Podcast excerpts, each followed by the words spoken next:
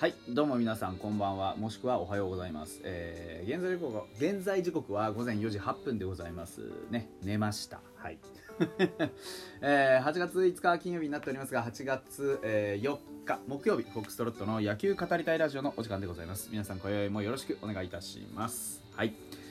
えーファイターズとソフトバンク、えーファイターズはソフトバンクに対してスイープできるかどうかという試合でしたがあと1点が遠くてねなんとかあの引き分けに持ち込むのが精一杯というようなところでございました、えー結果は12回やって3対3の引き分け。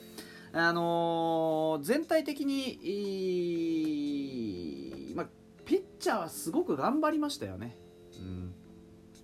まずもって何がねあのー良かったかっていうとえっ、とまあ杉浦がまあよくヒットを打たれたんですよ。パカスかパカスか打たれまして6安打。まあ今日出た11本のソフトバンクのヒットのうち半数以上を打たれたのが杉浦だったんですね。で登板間隔が結構空いたっていうのもあってちょっとこうストライクの取り方を忘れちゃってたかなっていうのがまあ杉浦のうんまあもったいないところでしたね。2回、えー44球、えー6安打1三振フォアボール1デッドボール1失点3というところで。で杉浦の場合はですねまああの三振が1っていう時点でちょっとまあ本調子じゃないなっていうところですね。いい時の杉浦っていうのはやはりストレートを軸にねしっかりと攻めていってまあ変化球ですとかそういうような使い方をするのが一般的というかね。あとはもうスライダーの出来ですとか、まあ、ちょっとチェックポイントはいくつかあるんですがやはりねあの一番やらなきゃいけないのはあまあストライクを取る。まず、うん。これができてないと、まあ、ちょっと厳しいという中でやはり初回の先頭バッターの初球をねあの悪くないストレートで入っていったんですけどそれがまあたまたま事故のような感じでねこう振り抜かれてしまってホームランになったっていうのがねあのーまあ不運ちゃ不運なんですけどやっぱりそこで警戒心を上げすぎましたよね。うん、で杉浦君っていうのはすごくこう繊細なピッチャーでスイッチがオンかオフしかないんですね。オンになった時は抜群なんですけどやっぱりオフになった時に、えーまあどうしようもなくなるって言い方はあまり良くないんですけどね、うん、ことが多いかなっていうのは見てて思いましたねただあのあの投球内容で本当によくこう3失点で持たせたなというのが僕は梅林君キャッチャーのね梅林君は非常に頑張ったなと思いますね。うん、で当然そのソフトバンク打線がねちょっと打ち損じたりしてくれたことっていうのもまあありましたけどそれ以上にこうねコントロールがなかなか定まってこない、えー杉浦を本当にあの一生懸命リードしたんだろうなっていうのが伝わってくる3失点ですね。実際2回で6安打打たれたらもうちょっとね長打絡みがあったりすると点取られててもおかしくないんですけどそこはしっかりとねあの防ぎ切ったのかなというような感じ。でさらに良かったのはその後継投したねそのリリーフ陣が一切点をやたやらなかったこと。これが本当に良かったなというふうに思います。実質9回完封みたいなもんなんでね。うん。でメネズ吉田康生宮西北山井口玉井というところであのー全員が無失点で済ませることができました。ホールドがついたのは宮西以降の井口までですね。宮西北山井口までです。でメネズはねすごく難しい、えー場所を任されましたけど三振を3つも取ってね2回で、えーしっかりとクリエイトしましたし吉田康生は初回ねちょっとこう球の勢いとかっていうところだとちょっと振り切れてないかなと思ったんですけど球数投げるごとに良くなって2回はかなり良かったですね。えー特にストレートをしっかり振らせることができてたのは2回だったと思いますし、あのフォークだけじゃないこう投球の幅みたいなものは見せれたんじゃないかなというふうに思います。あかなり、あの中身は充実したんじゃないでしょうかね久々にこういい感じの構成を見たなという感じはあります。まあ、2回のピッチング2回目のね2イニングス目のピッチングがもっとこう安定して出せれば本当に常にねいい、えー投球だと言えるんじゃないでしょうかね。ちょっとね1回目はなんかこうまだ気持ち振り切ってないかなっていうような感じがしてちょっと半端かなとは思ったんですけどまあ2イニングス目のあのストレートの伸びきれ、えー、それからまあ変化球の使い方非常に良かったと思いますしでここもまた梅林君のリードがすご素晴らしくてですねメイズもそうでしたけどストレートを中心に配球してですねあの変に変化球を多投させなかったんですよね。でとにかくストレートしっかり投げなさいっていうようなところで高めに収まろうが何だろうがとにかくその中で調整をするだけのこう時間をちゃんと与えてあげてでストレートのこうキレをしっかり出させてあげたような感じ。うん、2イニングス目が良くなったのはそういうことでしょうね。だから普通はリリーフの買いまたぎっつったらえって、ね、なるんですけど吉田康生明らかに、ね、2イニングス目の方が良かったわけですからだからそこは本当ねキャッチャー、まあ、全部がキャッチャーのおかげだとは言いませんけどあの梅林君非常に上手にコントロールしたんじゃないかなというふうに思いますね。かなり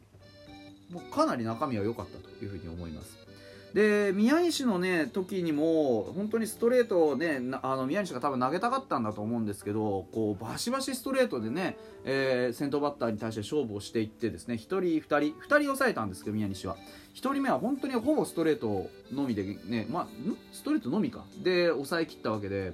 であのストレートは何の意味があったかっていうとやっぱりあの調整的な面は大きかったと思うんですよ。変化球のコントロールがね今年の宮西はなかなか上手についてなくってま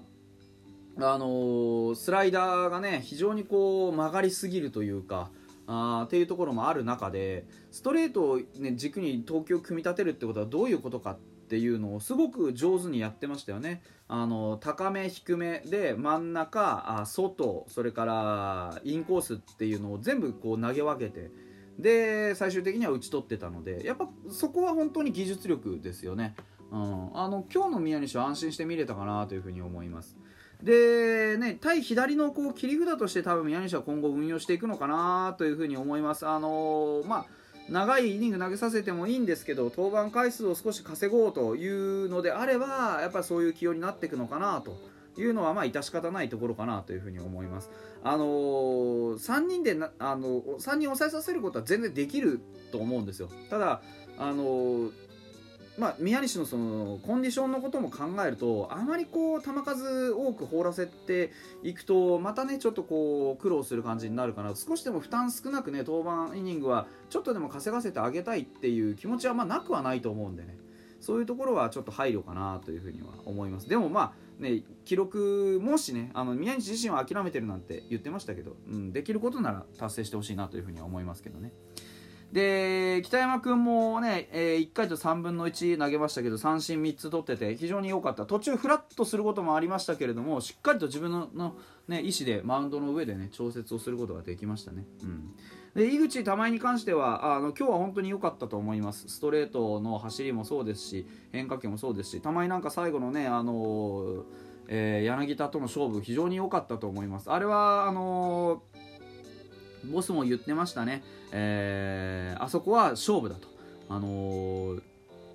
まあ、成長させるためにもあそこは勝負に行かなきゃいけないというようなあ感覚であそこに勝負は行かせたみたいですけれどもね、うん、さあまあ打線で言うとね、本当あのー、もう1点が非常に遠いところだったんですが、再三再四チャンスは作ってました。ただやっぱりヒットの数とかヒットの出自体はあんまり良くなくてですね、うん特にその打線の中でちょっとブレーキになってしまったのは近藤健介なのかなというふうには思います。4打数0安打と。いうところでなかなかねチャンスにこううまくつなげることができなかった先頭バッター、ね、ヒットを打ってほしいなっていう場面でもなかなかちょっとうまくはいかなかったので今日はちょっとね、あの万波にもホームランが出て清宮にも打点がついて、ね、アルカンタラもヒットを打ってという中で、ね、近藤が果たす役割っていうのはとど、めのシーンだったと思うんですよ。下位打線にもポロポロヒットが出てねその下位打線のつないだヒットをどうやってねあのー、こうものにしていくか点数にしていくかっていうところで、えー、もう少しね、あのー、何か役目が果たせればよかったんじゃないかなと思います。やっぱり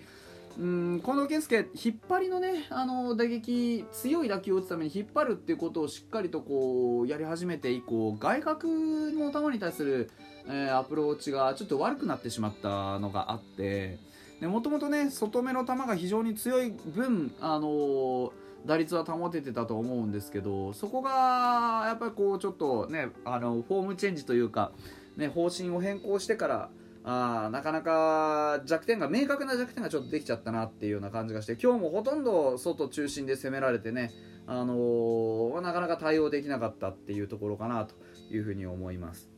で、まあ、万波中世のホームランですけれども、あのやはりストあの右ピッチャーの、ね、スライダーとかカットボールとか、ちょっとこう外にちょっと逃げていくような球が浮いてくると捉えるのはすごくうまいですね、やっぱりね。うん、ただ、あのー、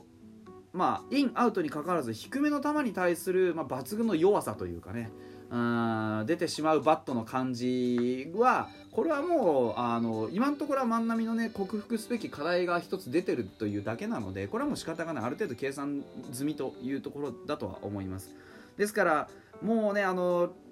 最後のね、えー、センターフライなんかも非常に惜しかったんですけどあれをもうちょっとかっちりね引っ張れるようになればあもう少し結果が出るのかなというふうに思いますうん、決して悪いアプローチではなかったと思うんですね、最後もね。えー、あのフライがこう抜けるか抜けないかというところが、あまあ、今日のミソだったのかなというふうにはあの終わってみれば思うかなというところでした。はいまああのいずれね、えー、負けることはなかったんで我々はまだまだちょっとソフトバンクに対するいい、ね、流れが続いているのかなとは思いますけれども。ね、明日のピッチャーに、えー、期待というところでポンセ、ね、長い回を投げて今日ちょっとたくさん投げた中継ぎを休ませてほしいなというふうに思います。それではまた明日です。バイバイ。